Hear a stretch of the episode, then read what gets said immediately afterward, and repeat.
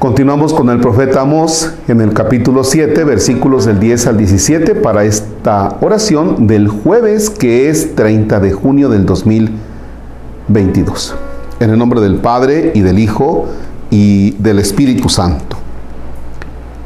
Entonces Amasías, sacerdote de Betel, le mandó este recado a Jeroboam, rey de Israel. Amós está conspirado contra ti en pleno centro de Israel no hay que permitirle siga hablando, pues dice que a ti te matarán espada y que Israel será llevado al desierto lejos de su patria.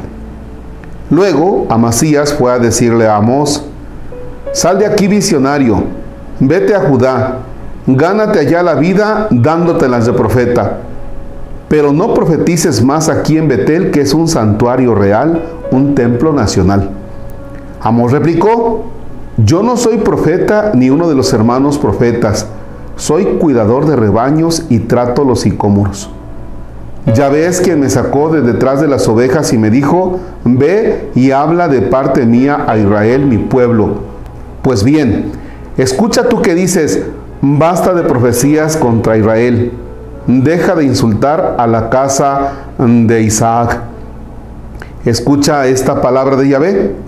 Un día tu esposa se prostituirá en plena calle, tus hijos e hijas morirán en la guerra, los vencedores se repartirán tus bienes, tú mismo morirás en tierra extranjera e Israel será llevado lejos de su país. Palabra de Dios, te alabamos Señor. Fíjense que una de las figuras más sorprendentes del profetismo que a mí en lo personal me causa impresión es la del profeta Amós y será porque porque yo lo escuché en un canto que decía yo no era profeta ni hijo de profeta. Y ese canto bueno, pues a mí me gustaba mucho, me gusta mucho. Sin embargo, bueno, pues ya después entrando al seminario, pues te das cuenta que tiene su origen precisamente en este texto cuando el profeta Amós le dicen, vete de aquí visionario. O sea, vaya, pues vienes aquí a profetizar donde está el rey, donde manda el rey, pues no le hagas. O sea, llévatela con cuidado, sé suavecito con él o maquíllale el asunto. Y dice el profeta Amós, bueno, yo tengo que seguir diciendo las cosas que debo decir. ¿Por qué? Porque si el rey está mal, yo lo tengo que decir. Y no porque yo lo quiera, dice, sino porque es Dios el que me lo ha dicho. Yo no era profeta, ni soy hijo de profetas. O sea, yo estaba muy contento cuidando las ovejas. Yo estaba muy contento, dice, tratando o cultivando higos. Entonces, pues no estoy aquí por mi gusto. Fíjense qué fuerza la de Amos. Repito, qué fuerza la de Amos. No es un personaje que se calle ante una realidad.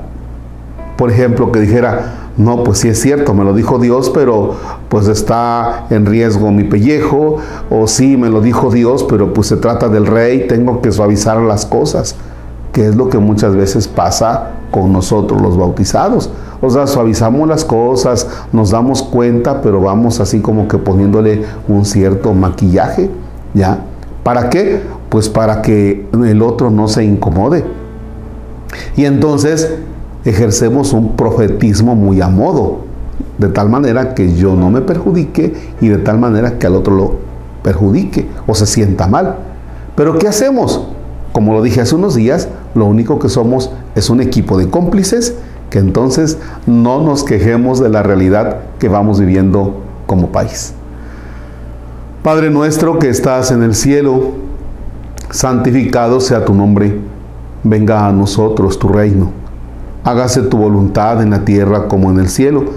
Danos hoy nuestro pan de cada día, perdona nuestras ofensas, como también nosotros perdonamos a los que nos ofenden. No nos dejes caer en tentación y líbranos del mal. Señor esté con ustedes. La bendición de Dios Todopoderoso, Padre, Hijo y Espíritu Santo descienda sobre ustedes y permanezca para siempre. Deseo que tengan un excelente jueves.